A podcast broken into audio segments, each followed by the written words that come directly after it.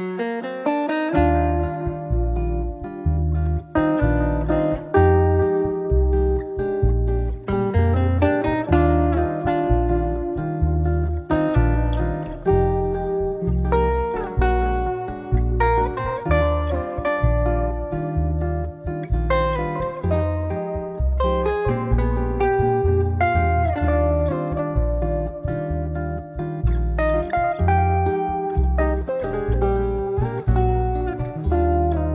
好，这里是柳林风声，一个放肆阅读的节目，我是炫喜，我是拉特里。今天我们要跟大家一起来放肆轻松的读一本爱情小说，就是经典的《傲慢与偏见》。对，就是我们之前分享了那么多，对吧？什么卡夫卡呀，还有就是这种比较沉重的话题。然后今天我们来跟大家磕一个特别甜的小说。这绝对是我心目中爱情小说的经典。至于读过多少遍，我自己都讲不清楚了。哎，就是说我绝对是我最喜欢的小说之一吧。就是爱情小说里面，真正就是读这一本，其他的我没有。哎，青春期的时候，很多人读《简爱》，然后我记得我那个时候就是读了《傲慢与偏见》《呼啸山庄》，还有《飘》，还有《飘》。对，个人最偏爱的是《傲慢与偏见》。然后我对呼啸山庄的印象也比较深刻，但是我当时最不喜欢的就是简爱。我也是，我不知道为什么，我我特别不喜欢简爱，我不知道为什么。我也是，我讲不清楚，我很不喜欢。我是最喜欢就是傲慢与偏见，然后完了就是呼啸山庄和乱世佳人都还行吧，简爱我完全就无法接受，就非常不喜欢。好像这个《简爱》的作者本身，他对这个简奥斯汀也是很不认同的，他也很不认可《傲慢与偏见》，所以真的是可能就是完全不同的两类人吧。喜欢《傲慢与偏见》的人，应该也很难喜欢《简爱》。对，是的，是的，是的。那个时候我就感觉什么课外阅读啊，人们谈论的就好像老师讲的，就感觉《简爱》是独立女性的标杆，是吧？虽然我长得丑，但是我。我们之间人格是平等的，我是有尊严的，等等等等，就是那段什么所谓经典的那段台词。可是我也不讲不清楚为什么我不喜欢。对我对他完全不喜欢到我没有看过第二遍。可能我们内心深处都种着一个浪漫的灵魂，相对来说，《傲慢与偏见》应该是更浪漫、更美好，对，更阳光、更活泼。就是因为《简爱》终究还是有点沉重了。就是这个故事本身，以及包括人物的设定都是相对沉重的，但是《傲慢与偏见》它相对就像一个活泼阳光的少女，她好像充满了活力，就很健康的那种感觉，所以比较诱人吧。我们刚才讲到说，其实所谓的经典作品就是大家耳熟能详，可是不一定真的都读过，或者说读过可能也忘记了。所以我们接下来还是会简单的跟大家介绍一下这本书的大概的内容。就是这个故事呢，它的背景是在十八世纪的英国的乡村。然后呢，这个女主人公叫伊丽莎白，他们这个家庭呢是五个女生。然后那个时候呢，英国的一个制度就是说，女性她是没有财产的继承权的，因为他们家里没有儿子，所以他父亲未来去世之后，他的财产就只能传承给他的一个堂兄。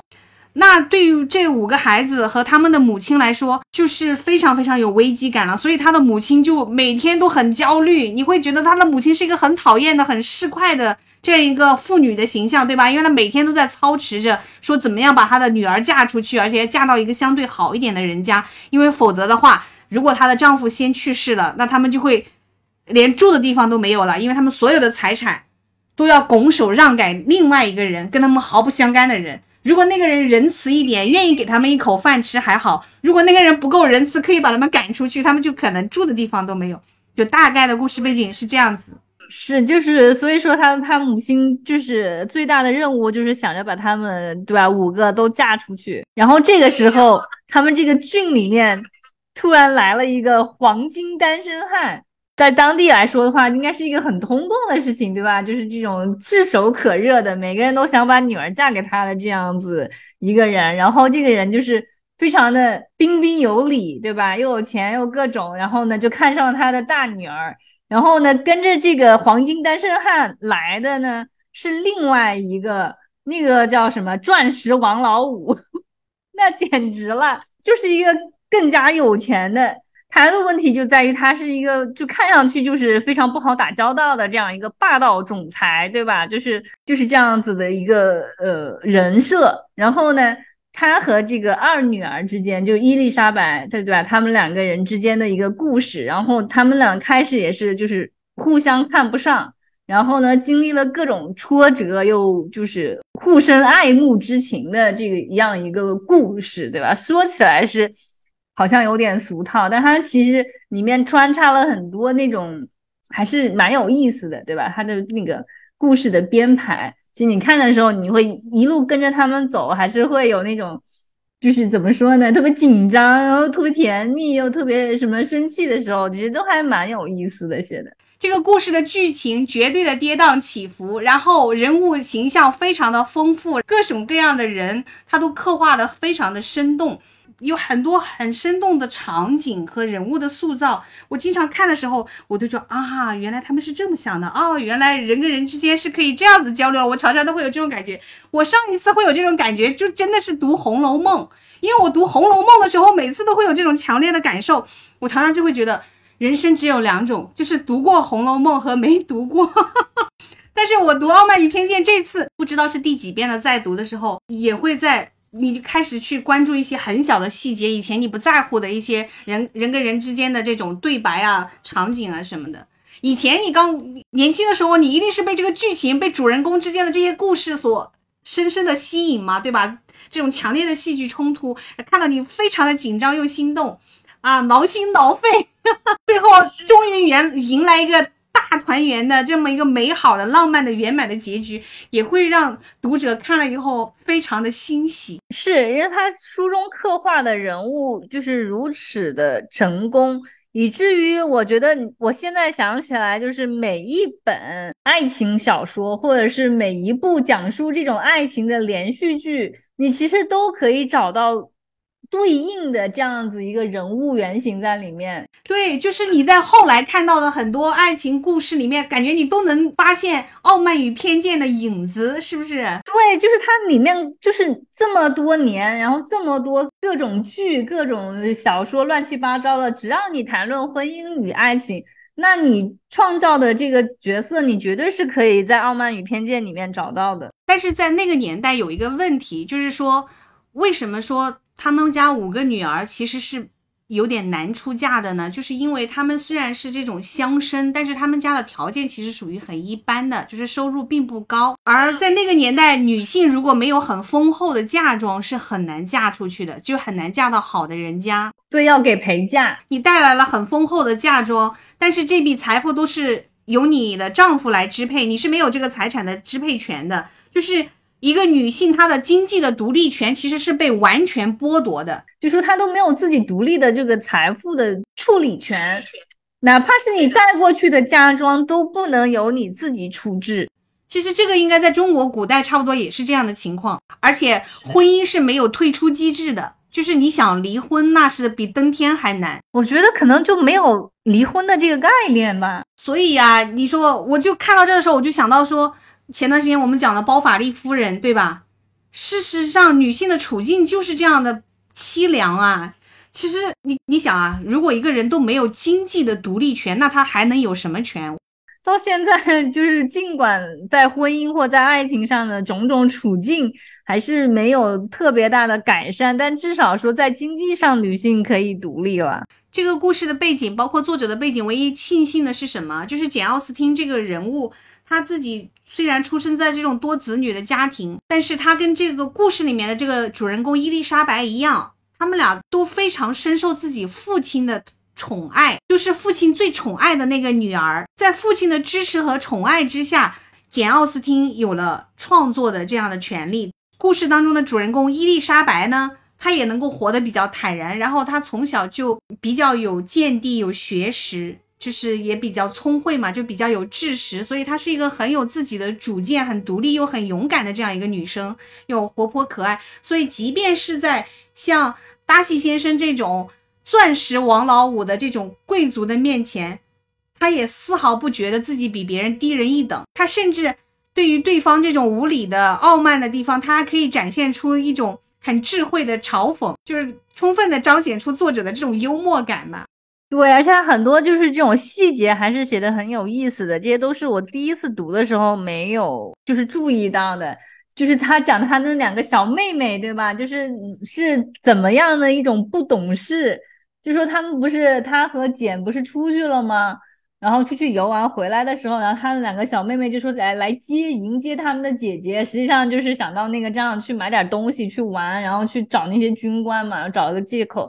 然后他们不是在那个呃饭店那里等他的姐姐嘛？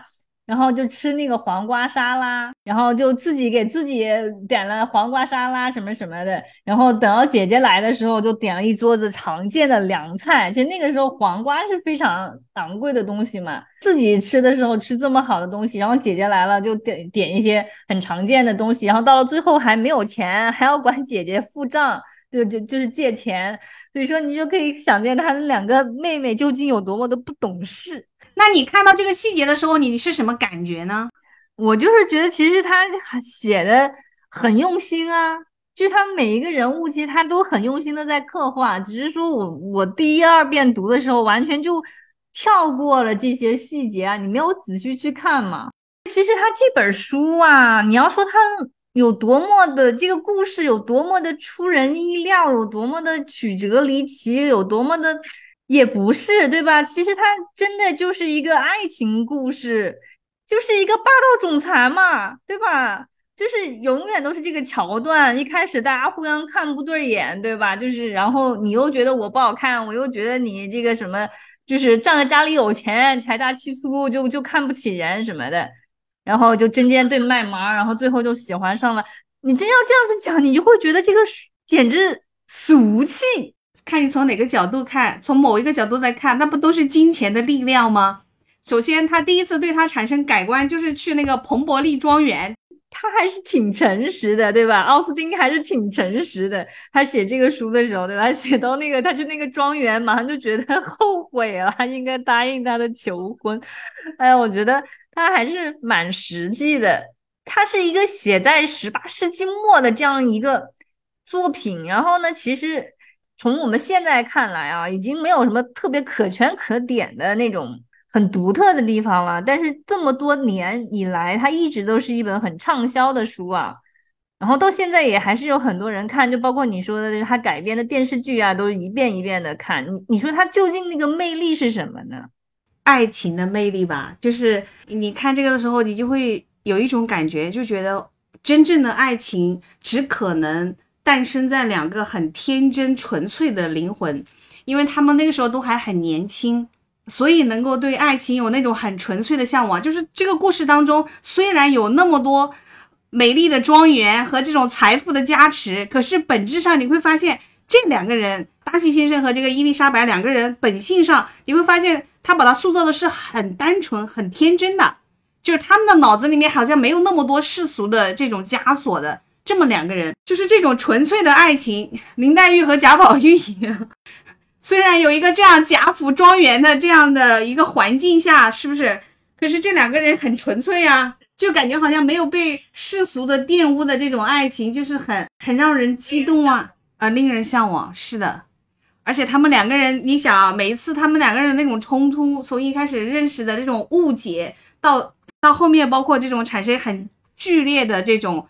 戏剧冲突的时候，这种冲突都会让读者很揪心，然后看得很挠心，你知道吗？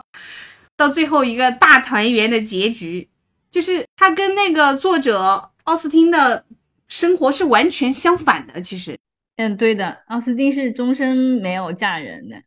是啊，我就会觉得可能就是现实太苦，所以需要在故事里面多一点甜，是不是那种感觉？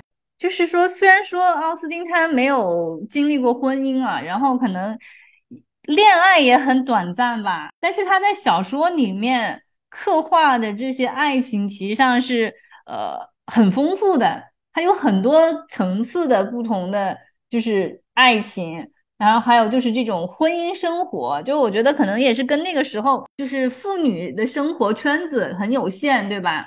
所以说，他利用了他这个生活的空间去观察，仔细的观察她的家庭，别人的家庭，然后就从这个当中提炼出来了，就是几个就特别经典的这种模板，比如说恋爱的这种模式，对吧？就是说，肯定像伊丽莎白和达西这种是最好的，这种就属于是，对吧？就是两情相悦，然后又很登对。然后还有一种就是他的那个姐姐简，对吧？和宾利。他们两个又是另外一种，他们两个就属于一开始就一见钟情的那种，然后就就互相喜欢。然后呢，达西他和伊丽莎白是两个人互相看不对眼，对吧？一开始的时候，然后经过磨合，慢慢的相互了解，有了这种反差以后，你反而更加觉得这个人很可爱、很可贵，对吧？然后还有就是他的那个妹妹和那个那个游手好闲的那个浪子，他们两个的那种爱情又完全的好像。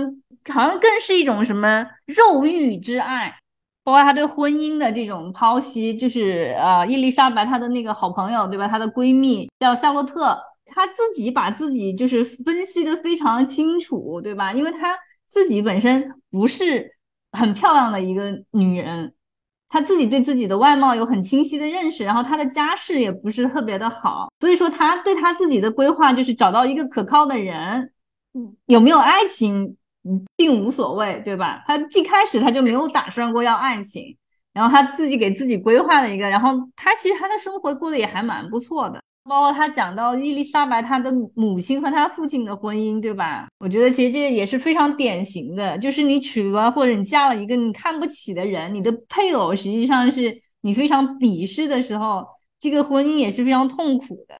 简奥斯汀他是一个非常善于观察的人，就是他对他父母的这种婚姻关系是观察的很透彻的。然后他虽然一辈子都生活在这个乡间，但是他对人和人之间的这种关系，然后婚姻当中的这种不同的婚姻所带来的不同的结局，他看得很透彻。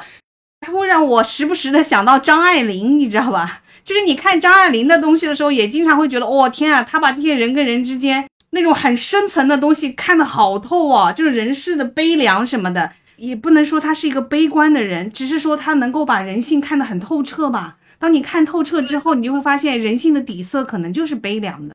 对他也不能叫悲观，创造出来的角色还是有一个大团圆的结局嘛。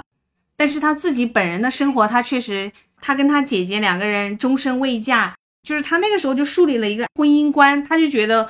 应该要为爱情而结合，虽然这个婚姻观是两百多年前的，但是你放到今天来看，似乎依然显得很理想化。就是，就是今天的观念，人们依然还是会觉得婚姻可以为很多很多事情而开始，就是两个人结合在一起，不一定是因为爱情，可以因为各种原因。你比如说，因为社会的规范，因为生存。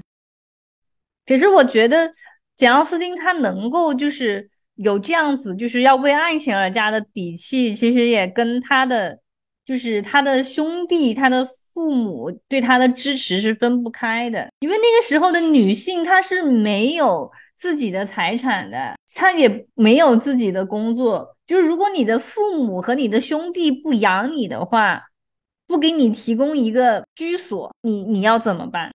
像伊丽莎白，你会觉得她非常的勇敢，她某种程度上就像作者本人。可是她的这种勇勇敢来自于什么？她的这种底气来自于什么？就是你刚才讲的，他其实是他父亲特别偏爱的一个孩子，就是他父亲从小就对他非常的支持，然后觉得他很聪慧，然后也非常支持他的写作。你看，包括到后来，他的第一本小说是他的哥哥帮他出版的，自费帮他出版嘛，就是说他的家里人、他的兄长和他的父亲对他的这种支持。就是可以让一个女孩子变得比较自信和勇敢，她可以放手去做她想做的事情嘛。就算她终身不婚也没关系，他们会养她。所以我是真的觉得，一个女孩子的底气，很多时候来自于她的父亲，就是有没有一个疼爱你的父亲，真的很关键。咱们如果把它当做一本纯粹的爱情小说来看的话啊，你就会想说，哎，到底什么样的女生更容易受到青睐？我觉得应该一方一种，当然是像简这样的，就是。青春貌美，就是非常漂亮，然后又温柔善良，美貌绝尘，那自然就会有人会很倾慕她，这是一种。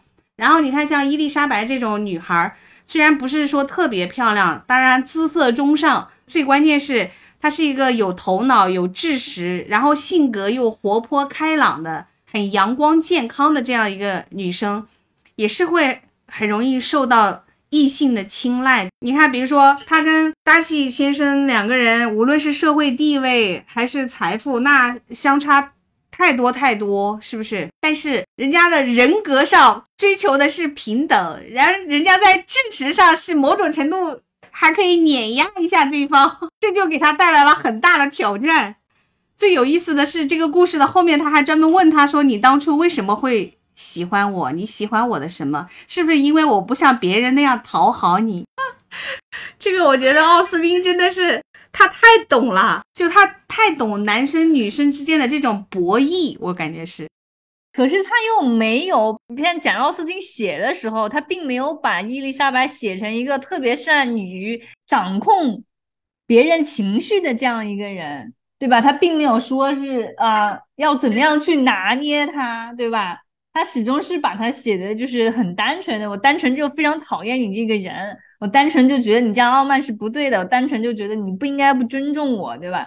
就是这样子的，对呀，所以才有魅力。如果说他是出于心机的，他自己很知道我这样做就能拿捏住对方的，那就可是现在的很多那种情感博主不都是在教你这些拿捏的招数吗？但是我很怀疑，一个人可以真的通过学习怎么样去拿捏别人，就真的可以拿捏别人吗？就是说，倒不是说拿捏别人吧，我我觉得。呃，他好多这种情感博主的所谓的这些套路啊，教你如何去拿捏别人，他其实也是根据就是大众心理学的一些规律总结出来的。就是说，你知道了这些东西以后，你不一定就能够拿捏什么什么人。那我觉得，那你可能会对别人的情绪和你自己的情绪有一个更清楚一点的认识，只能是这样。我觉得，如果说你都要从拿捏这个角度去出发的话，就像你讲的一样，那就没意思了，对吧？我觉得总体上来说，爱情还是太稀有了。是的，是的。觉得，我觉得这个就是这本书这么畅销的原因，就是因为从那个时代一直到现在，爱情都是非常非常稀有的东西。本质上，真正的爱情一定是不需要伪装自己的，就是彼此两个人惺惺相惜，都不是因为你。装扮出一个什么样子来，或者是迎合出一个什么样子来，所以产生了爱情。爱情是爱上那个真实的对方，对吧？这是多么的难得啊！至少很难看到吧？如果你是以爱为目标为基础去建立一个婚姻的话，特别难。但是你要说特别难吧，又感觉青春期好容易恋爱，好容易喜欢一个人呢。那个怎么说呢？青春期的那个难道不是爱情吗？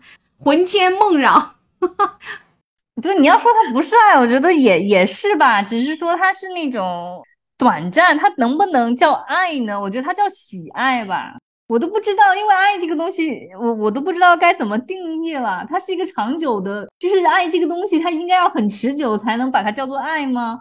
还是就是不管它时间长短，只要出现了那种感觉，它就是爱了呢？我觉得爱应该是两颗心可以蹦。射出火花的那种，这个东西怎么讲？可能有的时候很容易获得，但是有的时候也很难。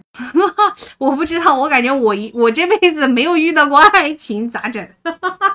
我觉得是这样子的，就是说，就像还是你说的那个话，就是爱还是要在这种很纯粹的灵魂才会产生的。就你年轻的时候，其实大家的灵魂都还是比较纯粹的。是我看这个书以后，还有一个感觉，就是觉得爱情只会发生在年轻人、年轻的灵魂之间，你知道吧？等你经历了生活、社会的各种毒打和历练之后，你没有办法啦。我觉得没有那种心动的感觉很难。是啊，是啊，是的，是的，就是这样子的嘛。因为有的时候不是说你不想爱，是你确确实实已经经过生活的这样子的捶打之后。你失去了那种能力，因为你不纯粹了，你你你会害怕的。对对对对对，你会害怕很多因素，然后你会顾虑很多东西，然后你会去要求对方很多东西，很多很世俗的东西。对啊，因为年轻的时候你好像就是很简单，你也不要求，就很想给予，就是回报的话好像都不是很重要了，对吧？可是。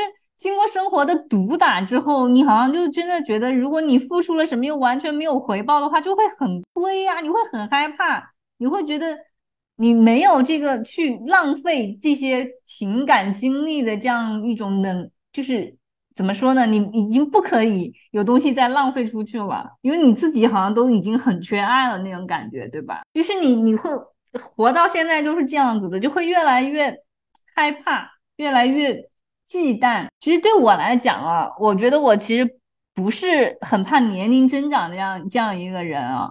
就是，而且我老是回想我过去就是很年轻的时候，我其实觉得并没有觉得就比现在好像好很多一样啊。我就觉得有时候我想想，我还觉得那个时候很幼稚不成熟，我有有很多就是有遗憾，就觉得当时没做好的地方。但是我觉得有一个东西是我非常渴望拥有的，就是那个时候的那种无畏，就是好像你没有什么好怕的。对呀，就是那种勇敢，我现在很难找到，我不知道到哪儿去找到那种勇敢。但是我觉得你还是有一点的，你身上还算是有的，真的。你说到这个话题，我就突然间想到，我今天早晨起床打开微博，哎呀，我真的是年纪大了，我是老年人，各位听众朋友，我每天早上起来，如果打开手机，第一件事情我都是打开微博。哎呀，我的天呐，连我都不打开微博了，现在。哈 哈真的，我我觉得是一个很复古的人。对我就打开微博，然后我就看到中国人正在倒一种很奇怪的时差。我当时看了以后，真的是深有感触。他说在倒一种很奇怪的时差是什么？他就会发现很多人因为在青春年少的时候，他们没有能够做自己，他们突然之间人到中年，比如说三十多、四十来岁，他突然之间放下一切，就比如说放下婚姻、放下孩子，甚至放下所有的。他重新开始去学习，或者重新开始去寻找他自己真正想要过的那种人生。他四十岁的时候，突然觉得自己终于十八岁了，就是这种感觉。他说，很多中国人正在倒一个这种很奇怪的时差。我当时看到那句话，我就眼泪要掉下来了。我觉得我也在倒这个时差。某种程度上，比如说你现在讲到说，你现在重新回到高中，然后重新去读书，然后重新开始规划自己未来想要去做的事情。对吧？放下过去所有的东西，然后在一个异国他乡，所有的东西全部重新开始。可能我们都在倒时差吧。是上一次就是那个对吧？我们的那个番外的时候我就讲过，其实我这个人呢，我和我大部分同龄人的经历是完全不一样的。我基本上跟他都是错位的。我一直是活在一个有时差的这个生活里面，难所以说难怪我觉得我是一个没有同学会的同人，你知道吧？就是。好像我永远在做我的同学都没有在做的事情，所以我就跟我的同学失去了联系。就是我爸我妈这样的人，他们参加同学会的那个几率和跟同学联系的那个都比我多。所以说这次啊，去去了这个高中以后，有了高中同学，我都有突然很开心。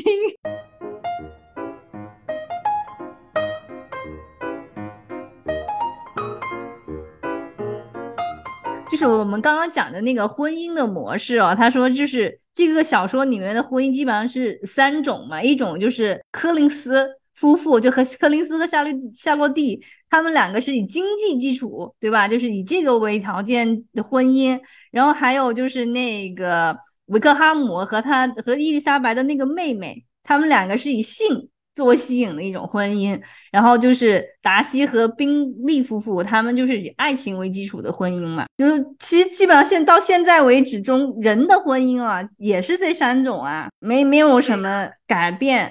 我老想着说，在不久的未来，可能就没有婚姻这个东西了，会是一个全新的模式。我觉得可能会吧，因为现在在北欧的很多地方，包括法国。他们就很多人都已经没有在婚姻的这个制度里面了，因为他们都是保持这种同居的身份。是，而且现在你看，包括我们国家都是这样，新的民法典里面就是对这种非婚生子女的所有的权利也是同受到同等的保护的。你像以前那是不可设想的，一个非婚生子女他都没有办法上户口，他都没有办法上学。更别说什么继承财产的权利啊，等等等等，是完全没有。但是现在他们都同样的被受到保护，所以在未来，我觉得关于婚姻这个制度，它可能会产生很多新的方向。我不知道啊，可能到了最后，可能真正的婚姻这个东西，它还就是有没有必要把它搞得那么神圣，你知道吧？未来有可能就只是一种选择。喜欢这个的，愿意选择的就去选择这个。当然，他依然是受到法律保护的。不选择婚姻这个制度的人，他依然也是同等的受到法律的保护，或者是说在道德世俗的舆论上不会对他产生什么特别的攻击，对吧？就是大家各自选择自己想要过的生活呗，应该，我觉得会朝这个方向去吧。对，是啊，就是因为一开始就是在很早以前，就是以爱情为基础的婚姻，以前因婚姻都是以经济作为基础的。然后是因为就是这个社会在发展嘛，然后因为女性独立了，女性独立了之后，这个以爱情作为婚姻的基础，就变成了一个正当的，而且是唯一正当的事情。实际上，爱情 又是那么的具有危险性。我之前看那个《锵锵行天下》，他们去了啊苏州、扬州这些地方嘛，就是那种深宅大院里面。他当时就讲到，其实在中国古代，人们的习俗当中是要克制夫妻之间这种爱情的产生，是尽量不要有爱情的，因为爱情它太激烈、太危险了，它很有可能会瓦解这个婚姻的这种主体的牢固性，你知道吧？就是大家都是合作嘛，就跟个就是对吧？就大家合作开公司，对吧？好好把公司经营好，但是股东之间 不要去谈爱情，不要谈感情。我决定步入婚姻的时候的想想法也是这样的，就是我也是抱着这样子的念头。我记得那个时候，我第一次去首尔的时候。在明洞，他那边不是有一个很漂亮的教堂吗？然后正好那天就有人在举办婚礼，非常非常的庄严肃穆。然后呢，新娘子的婚纱就是拖了很长很长。当时我的第一个念头就是在这么华丽、庄严肃穆的结合之下，可以确保这个婚姻是持久的吗？没有人可以确保。我当时就觉得，能够让婚姻稳固的，应该就是。相敬如宾，就是我，比如说我们有差不多的，至少我们对婚姻这种观念是基本一致的，然后我们可能各个方面是匹配相当的，或者是说是门当户对的，哎，这样的婚姻可能是会比较持久的。反正我那个时候结婚，我就是什么都不搞，什么婚纱照也不拍，啥玩意也没有，就什么毕蜜月旅行是我自己一个人，我暗自以为这样子可能可以让我们的关系更持久。可是你真的步入这个婚姻之后，你就会发现，还是要有欣赏，就是彼此欣赏、彼此信任、彼此尊重，这些东西才是最最基础的东西。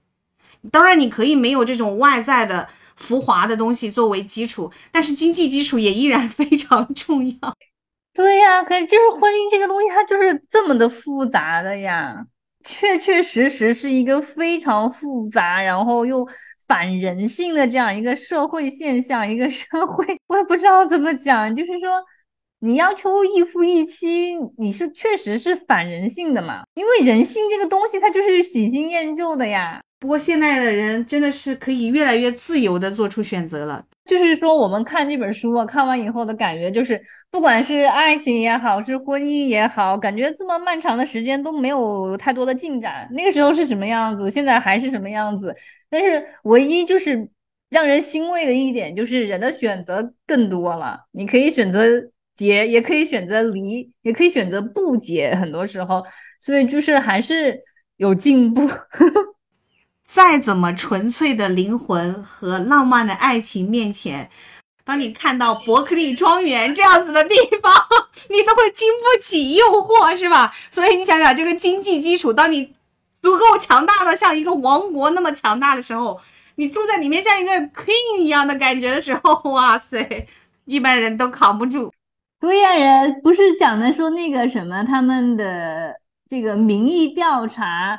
就是 Darcy 是和那个 James Bond 基本上是在同一个那个水平的，就是女士们的梦中情人啊。那我肯定选 Darcy，那我也要啊。那谁去选 James Bond 呢？跟跟跟 Bond 搞在一起都没有什么好下场，命都保不住。但是你跟 Darcy 在一起，你可以做你自己的女王。哇塞，住在一个宫殿一般的庄园里，哎呀，简直不要太美好吗？就是伊丽莎白第一次跟着他们舅妈一起来到这个伯克利庄园这个地方。旅行的时候，哇，他整个被那个任何一个女人在那样的风光之下，在那个庄园下都要醉倒。然后他出她参观完了以后出来，突然之间 Darcy 提前回来了，哇，他们两个人碰见的那一刻，哇塞，是不是既尴尬又惊喜？是他，他当然更大的是尴尬吧，就是 Darcy 应该是惊喜，他们之间产生了那么剧烈的冲突，这样子说了那么多难听的话拒绝他，结果现在跑到人家家里来了，算怎么回事儿？哎，我觉得确确实实爱情太稀有了，所以说就是爱情这个糖啊，什么时候磕都特别的甜。心情不太好的时候，就把《傲慢与偏见》打开，然后心情很快就会舒畅起来。对，因为《傲傲慢与偏见》这本书啊，它的其实它最开始它的名字是叫《第一印象》，是他们俩的第一印象都是对对方不好的。达西他对伊丽莎白是有偏见的嘛？第一印象对吧？就觉得她是一个没有人请跳舞的一个姿色很平常的女孩子。他把他对她的印象还说出来了，然后还被人听见了。你想，他怎么可能对她留下好印象嘛？对，就非常的生气。所以就是确确实实，我当时看的时候，就是这本书嘛，我就觉得还就是这个名字，就觉得就很有意思。作为一本英国的国民小说，应该这也是英国人心目中理想的爱情的样子吧？我觉得应该是吧。然后它的这个名字其实是借着伊丽莎白她的那个妹妹，有个叫玛丽，对吧？Mary 的那个妹妹，她就说嘛，她说，她说的是，她说，骄傲更多涉及的是我们自己对自己的看法，虚荣则和别人对我们的看法有关。所以说他把这个就就是奥斯汀他自己把这个傲慢与偏见就扩得更开了，因为我当时想的时候就是想他们两个彼此之间的这样一个印象，但是他就把这个概念扩大到就是骄傲是自己对自己的看法，虚荣是别人对我们的印象，就把这个维度更广更深了。就我这个是我第一次看的时候，其实没有怎么仔细看到的一个地方，因为是他的妹妹在讲话嘛。其实很多时候就是这种小角色的话语，你第一二次读的时候，你没有特别的仔细去看它，就会一 划而过。嗯，他说，人人生来都有骄傲的倾向，人们往往认为自己具有某些与众不同的品质，并为此而感到自满。尽管这些品质可能是真实存在的，也可能是自己想象出来的。不这么想的人少之又少。虚荣和骄傲是不同的东西。虽然人们常常把它们视为同义词，骄傲的人未必虚荣，骄傲更多涉及我们对自己的看法，虚荣则是和别人对我们的看法有关。他这个讲的蛮好的，确实是。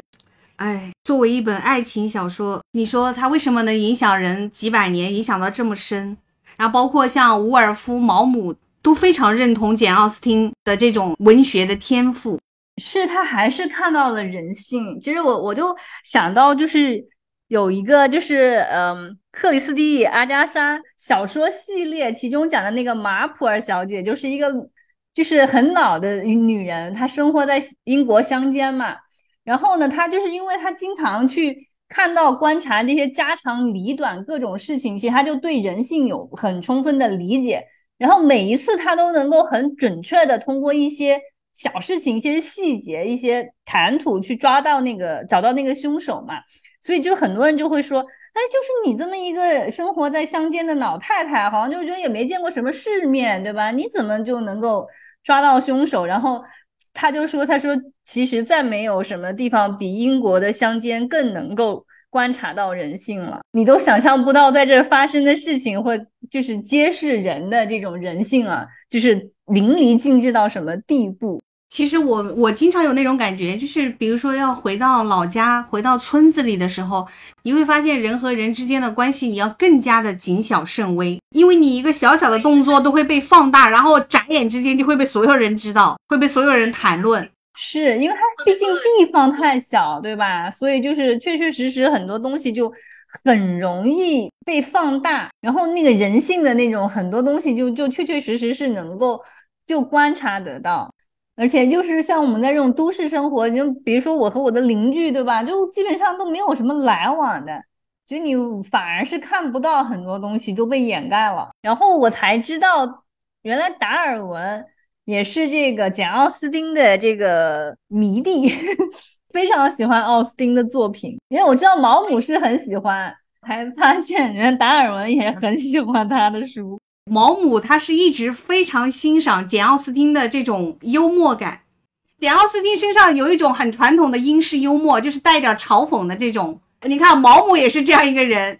对，我觉得毛姆他对人性的洞察也是非常非常犀利的，所以就是他喜欢简奥斯汀，肯定也是觉得简奥斯汀看到了人性的本质。是，你想他那么的年轻，那个时候才二十来岁，创作这个小说的时候，所以他也真的常常让我联想到张爱玲，就是就那么的早慧，然后对人性的洞察是那么的透彻。就像张爱玲写《第一炉香》，她和简奥斯汀写这个《傲慢与偏见》，他们都差不多的年龄段，都是二十出头就已经创作了这种天赋之作。可是我有时候在想，就是如果一个女人太早会了，就是对这种东西、对人情、对这种各种，他都看得那么透彻，以后其实是很难过得幸福的。是，如果他又不足够幸运，像伊丽莎白遇到达西先生这样子，那就是很肯定很难过的。因为如果现实生活当中他没有遇到像达西先生这样子的人，那么他又不愿意嫁给他的表哥，对吧？那他能怎么着？他可能就嫁不出去了，在这个村子里，他就一辈子单身。然后家里面又没有兄长，父亲死后他就没有财产，那他的结局就会非常悲惨。对，所以我在我在想，有的时候是不是你得要糊涂一点？就糊涂也是一种生存的方式啊。还有一个，我我就是这一次去去多做一点研究，我才发现，就是简奥斯汀，他好像是他是病死的，是病死的，四十二岁就去世了。对，然后他的死因其实就还会有一些人在。猜测就是他他的死因究竟是什么？因为当时说的是他死于一种没有诊断出来的疾病，但是后来就又有人发现他可能是死于砷中毒，砷就是砒霜。不是自杀，就是说他是中毒。然后有一个犯罪学家啊，叫做赛宁阿斯福德的这样一个人，第一个提出来，他说简可可能会死于中毒的，但是并不一定是被人下毒啊，因为因为那个那个时代，它有很多就是化妆品啊、药物里面都有那个砷，它有可能是因为它白内障的眼疾使用的一些东西里面含有砷。在网上就是看这种资料的时候啊，就就找到了一些就是呃平常不是很被人熟知的一些关于简奥斯汀的一些一些消息吧。然后他们还就是算了一下，就是算的他的那个他的就是写书的收入嘛，因为他写了当时出版了六本书吧，然后呢大概是工作量算下来的话，应该是有个十五年左右。这样子的一个工作量，但他最后拿到的钱呢是大概在六百到七百英镑，这样平均算下来的话，一年就是挣了四十英镑，不多的。因因为那个时候基准线啊，贫困线是五十五镑一年，所以说奥斯汀就基本上如果只靠他的这个版税的收入的话，他就根本不可能脱离贫困线。他在书里面他就讲过。要是能嫁一个每年可以给他五十万零花钱的老公，他就觉得已经很好了。他们家里条件算是很一般的，然后是一个落魄了的贵族。庆幸的是，后来几个兄长都还不错，给了他们一套房子，就是给到他妈妈和他还有他姐姐住着嘛。因为他和他姐姐终身未嫁嘛，所以他们三个人住着，一直到他妈妈后来去世了。但是他自己英年早逝，哎。哎，我给你分享一个另外一个问题，就是我在读这个书的时候，还有一个什么感觉？我就是觉得自己那个时候二十六七岁就被家里逼得不行了。应该说，我二十四五岁的时候，我妈妈就觉得你怎么还不去找男朋友？因为那个时候应该是跟前男友分手之后吧，大概二十五岁左右。然后他就天天催，然后天天打电话里面催，你怎么还没有找？我说哪有那么容易没有找到合适的？他就说那只可能是因为你没有打着灯笼去找，反正就是都是你的原因，你为什么没有努力的去找？然后到了二十六七岁的时候，就哇，已经催的不行不行了，就感觉你再不出嫁，天啊，你就是彻底没有人要了，就反正就对你各种贬低，各种打压。我就是觉得我是顶着巨大的压力不得不去结婚了一样的那种感觉。没有一点点勇气，比如说系统的好好的读读书，追求追求事业，而要在那么年轻的时候就觉得迫于母亲的压力或者家庭的压力，必须要去结一个婚。我现在回想起来，好蠢呐，真的非常愚蠢，你知道吧？可是那个时候可能。怎么说呢？舆论的压力就在那个地方吧。我觉得到了我们现在这个岁数，第一是你对婚姻这个事情去魅了嘛，对吧？你经历了那么多事情，你对婚姻这个事情你去魅了，你觉得不能依靠婚姻来获得你的，就是哪怕你的生活保障。可是那个时候你会觉得婚姻是必备啊，你会觉得婚姻是个必须的东西。那个时候对婚姻完全没有思考的，根本就没有理解婚姻到底意味着什么，然后你就去结婚了，就找一个人结婚了，而且你还不是说你多么认真去找一个人，只是找一个愿意跟你结婚的人，你就去结婚了。我不知道多生活当中有多少比例是这样的，这种婚姻基本上我觉得百分之八十以上都注定走向悲剧吧，就是因为两个人都是根本。彼此之间谈不上什么惺惺相惜，也谈不上什么彼此欣赏，只是因为彼此都觉得 OK 要结婚了，勉强合适。我觉得那其实我的第一段婚姻也还好吧，我觉得也不不也不是匆忙决定结婚的呀，而且也是谈了这么多年恋爱啊，就大家都觉得非常合适啊，可最后还是。就是这么神经病般的结束了呀！所以你我真的有的时候我我不知道该该怎么去讲啊。就是说，你不为爱结婚，当然就是好像就想着这个问题，你就觉得这个婚姻肯定是不可靠的，因为你开始的时候你就没有那个基础，你怎么能够牢靠呢？可是我真的也算是为爱结的婚呐，也一样啊，到了最后也是莫名其妙，就是。一地鸡毛，你也不知道究竟是怎么回事，所以这个人生太复杂了，很婚姻是一个很复杂的东西。对，就是人生太复杂了，人生就是不知道，真的就是道理都懂，但是懂道理和过好人生是两回事儿。但我觉得这最最重要的，就是对我来讲，可能就是人生经历到现在啊，就是说真的不能恋爱脑，真的不能恋爱脑，真的就是。还是恋爱是可以谈的，但是真的要时时刻刻非常清醒的认识到，恋爱只是你人生的一部分，而且它可以是很小的一部分。我现在就是觉得，爱情这辈子还有没有很难说，可能就不会有，就不不会有爱情的这种可能性是巨大的。但是你说你要交个朋友、谈个恋爱什么的，也许五十岁之后、六十岁之后，等我老了。有大把的时间和精力的时候，可以大家交个朋友。谁知道，也许 老来得爱，但现在肯定不会有，因为现在还得要为生存呐，为孩子啊，就为所有的这些事情去劳碌和奔波，好像你根本也没有多想。而且在中国的这种传统的环境下，如果你现在这个。阶段去谈恋爱，人家总觉得你是有抱着婚姻的这种目的来的，就感觉会很有压力嘛，完全没必要。讲个题外话，我觉得在这边就是有很多这种，因为本本来第一啊，他们对年龄这个东西就不是特别的有焦虑感，对吧？就是觉得你任何年纪其实都可以去去谈情说爱，这个是很正常的事情。然后他们这边呢，就是说老了以后，很多人反而会有很多的钱和时间，因为这边开跑车的，你看那种敞篷跑车，什么跑车里面百分之九十九点九是一个老头儿，真的，因为普通人他没积蓄的，就除了那种家里面富二代的那种就能有个跑车，其他人他哪里来的钱？自己这个到月底够花就不错了，他哪里来的钱去去买跑车呀？都是这些老头儿。老了以后，把自己家里面原来养孩子的时候买的那种别墅卖了，然后在市中心找个小别墅，不找个小别墅，找个那个小的那个公寓住着，然后就多出来的钱就可以去买个跑车什么的。这边都是这样子的，就是说，你看那种比较高级的餐馆啊什么的，很多时候都是那些老年人在里头。然后就包括我之前跟你讲说，我们去看电影，电影是周二打半折。电影院就有很多人，然后百分之九十都是年轻人。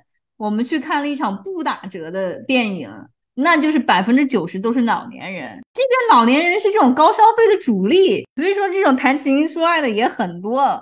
只是说唯一有一个问题呢，就是这边的老头不太够用。老头儿他本来就平均年龄就没有女的活得长，到了一定的岁数以后，老头就不够了，老太比较多。你据说在养老院里面，很多老头还挺抢手的。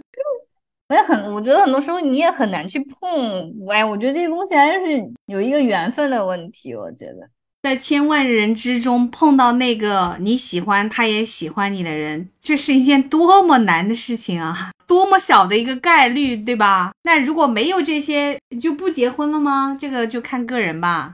对吧？我觉得就是结婚不结婚，就和什么样的人结婚，其实一定要以爱情为基础吗？也不一定，真的是要看你想要什么。而且我觉得到了现在，确实也婚姻也不是一个必选项，对吧？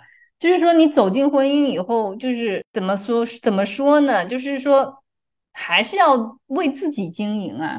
我觉得是有这么两种情况，就是有的人他呢很需要有人陪，就。对他来说，有一个伴侣这件事情，有一个人陪伴，哪怕是吵吵闹闹也很重要。就是生活当中有一个陪伴，对吧？但可能还有一部分人，他就会觉得孤独对他来说很重要。就他一个人跟自己相处的那个时光，完全按照自己的意愿去做事情的这个时光，对他来说很重要。那所以其实就是看你是怎么想。我就觉得年轻的时候，我肯定是很希望有一个伴侣，有一个陪伴的，就很渴望恋爱什么的。可是现在 人到中年，就三四十岁开始吧，好像这个事情就一点儿都不重要了，就你不太会去想这个事情，就生活当中。有很多比这个重要的多的事情，就你必须得去为生存而奔波，然后你的工作、你的客户、你自己的方方面面都，他把你的时间都占尽了，你恨不得一天四十八个小时。如果你还有孩子的话，你真的觉得二十四个小时是远远不够的，你总是有做不完的事情，然后你好像总是被各种事情推动着，所以你你的脑子有意识无意识都没有办法去想。爱情和男人这件事情，就是你想不到，你都没有时间分配给他，真是没有办法。可是你这个课堂的时候，你又很有劲啊！你看你这都看了四五遍了啊！是我宁可在家里磕糖追剧，这个我真的就是你享受一个人的这个快乐时光。所以刚才说没时间，可能是一个伪命题，实际上你是可以挤出时间，如果你真的很想恋爱，对不对？然后出去一下，然后去社交一下或者什么的，为什么没有？我也不知道。对，我觉得你都不是说不想恋爱，不想什么，你你主要是不想将就吧？那是你经历过之后，你就会很不想将就，而且你你会觉得婚姻很没有必要，而且甚至我觉得婚姻肯定是有更多的麻烦事儿。实在是想要一个陪伴，就养一只猫一条狗；还想要陪伴多一点，就多养一只。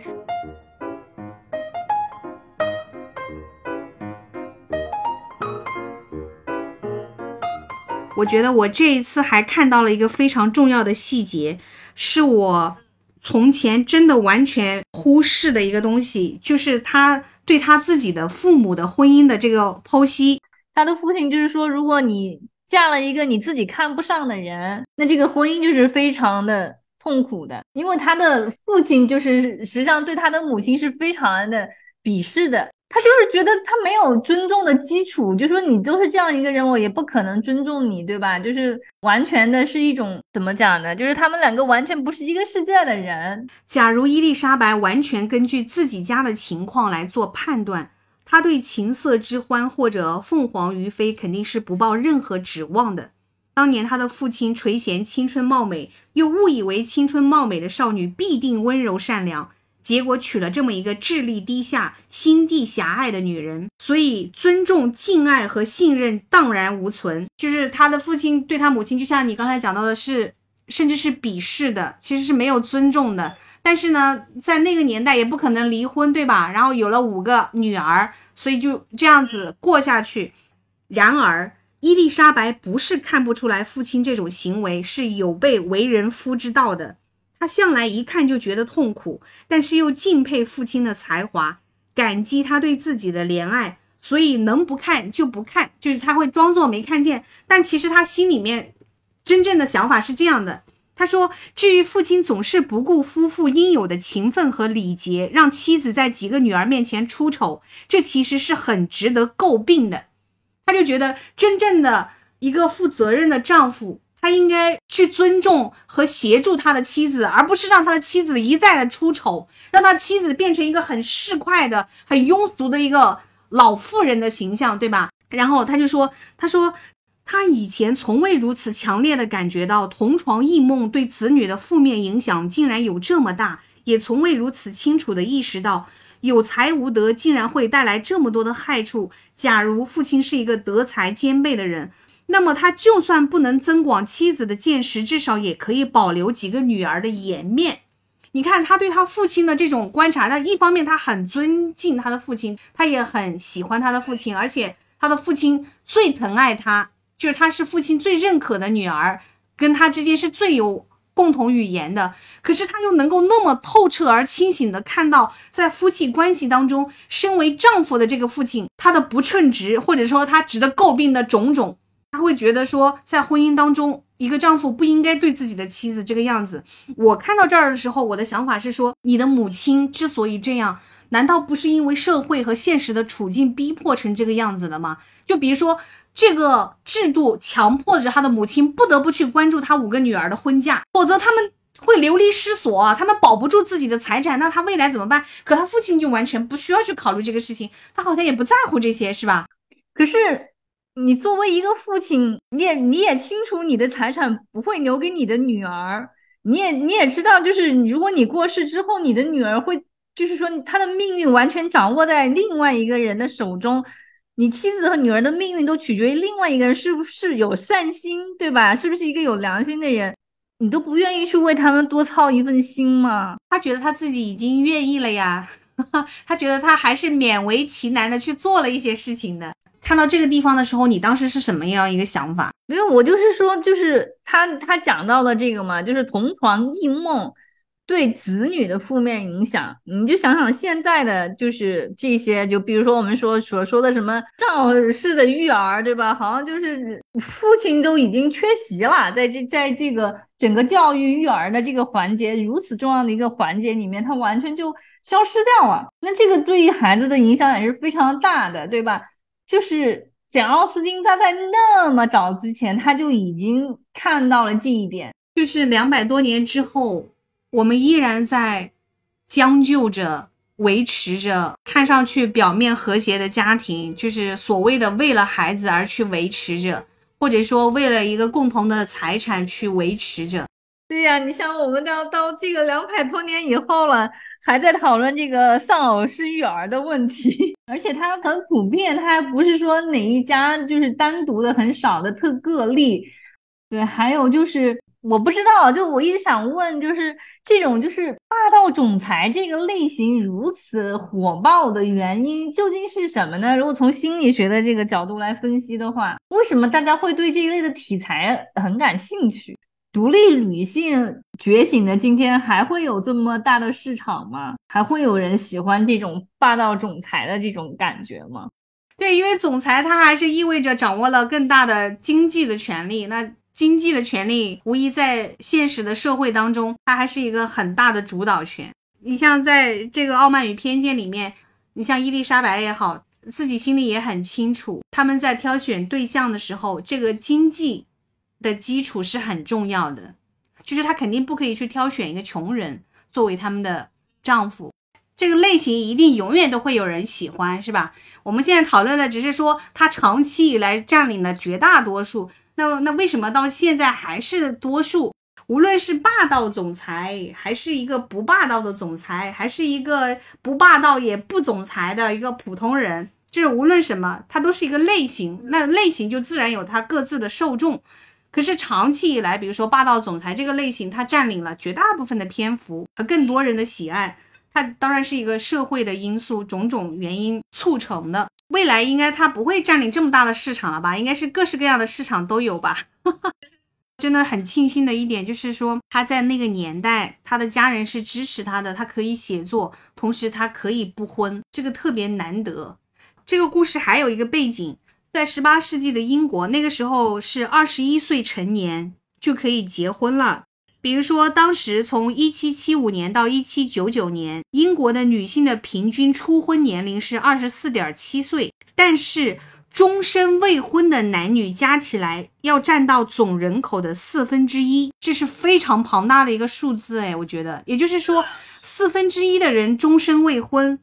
作者本人和他的姐姐卡桑德呢，就是终身未嫁，所以并不是一个很稀有的事情。其实也，虽然这个故事是以以一个浪漫的婚姻和爱情为背景的，但是。到了现实生活当中，我们还是说着说着就忍不住又说到婚姻这件事情上来了。可能因为我们已经不再年少了，就是虽然我们也会沉浸在这种浪漫的爱情当中，但是可能心里也很清楚，就是生活远远不只有爱情。那婚姻肯定是祛魅了，绝对不会对婚姻再有那种那种幻想了，对吧？就是通过婚姻你可以。圆满你的人生，你可以得到你的一切。这个能够做到的人，那就是啊，比比比中大奖还还要难吧？对爱情向往还是很好的，只是说你到了这个年纪，你可能真的就没有那个心力去爱了。很多时候，就是向往爱情的那个心情，无论多大年龄都是美好的，到今天也依然很美好。其实能够理智的享受爱情是最好的一种状态，还是。多关注自己呗，有爱情当然好啊。但是如果说没有爱情的时候，你至少其也有自己其他的一些东西可以享受嘛。我觉得就是有的时候，就是你读读书啊，就是读一些东西的时候，你会有那种怦然心动的感觉，不一定非要是爱情小说。我觉得有的时候就是你读一本书，你看到了那个作者的那种观点，对吧？他。击到你心中有一个地方的时候，你突然就感觉找到知音了，那种也也那一瞬间也有一点像爱情的感觉，就是有人懂你。只要你还能够有一点怦然心动的感觉，其实你都会觉得活着还挺好的。如果哪一天你再也没有办法怦然心动了，那真的就会觉得生活了无生趣。对，所以就证明我们其实还是。很年轻的，哎，我最近真的是没有什么让我怦然心动的剧啊，也没有看到什么好的电影啊什么的。哎，我我特别需要怦然心动一下，然后重温一下《傲慢与偏见》也挺好的。对呀，经典的好处就在于你什么时候看它，它都不过时。现在最深刻的感受就是，我觉得两个人在一起最最重要的是彼此尊重，就是大家可以和而不同，但是。至少要保持，我觉得尊重是底线了。可是尊重这个东西，你往往很难做到，尤其是和对一个和你朝夕相处的人，始终保持尊重是很难的。我是觉得，如果这个人在我面前信任崩塌了。成了一个失信人，我就觉得我永远难以再对他尊重的起来。这就让我想到达西先生，他一开始，你记得他曾经讲过一段话吗？他们在休息时，他说：“一旦我对一个人失望，是吧，就永远好不起来了，就没办法改变他的认知了。”我就觉得这个男的好幼稚又可爱。现在想想，其实我也是这样的，就是真的，如果这个人在我面前失信了，非常难。非常非常难，再说重修旧好特别难，大部分人都是这样吧。真正的这种尊重真的是很很难，你往往可以尊重一个一个朋友，可是你要尊重你的伴侣，这么长期的一直这样的话，你其实很难的。有的时候你就是天天生活在一起，你会把他就是理所当然。要怎么样才能维持住这种相互的尊重？可能这真的是一个很大的课题呢。啊，那相当啊，那那肯定是啊，就包括最近我我虽然没有看，但是炒得很热嘛，不是讲傅首尔和她老公要离婚吗？其实归根到底还是她老公在这个婚姻里面，她最后感觉不到尊重了嘛。